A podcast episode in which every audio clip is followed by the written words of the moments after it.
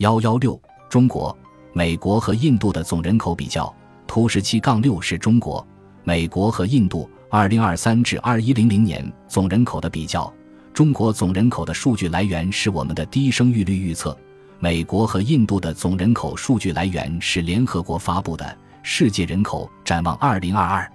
根据联合国的中方案预测，二零三零年，美国总人口为三点五亿；二零五零年，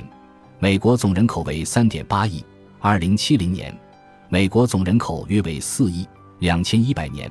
美国总人口约为四点三亿。根据联合国的中方案预测，二零三零年，印度总人口约为十五亿。二零五零年，印度总人口约为十六点四亿；二零七零年，印度总人口约为十六点三亿；两千一百年，印度总人口约为十四点五亿。根据我们的中生育率预测，二零三零年，中国总人口为十三点六五亿；二零五零年，中国总人口为十一点七亿；二零七零年，中国总人口为八点七五亿；两千一百年，中国人口下降到四点七九亿。不到印度人口的一半。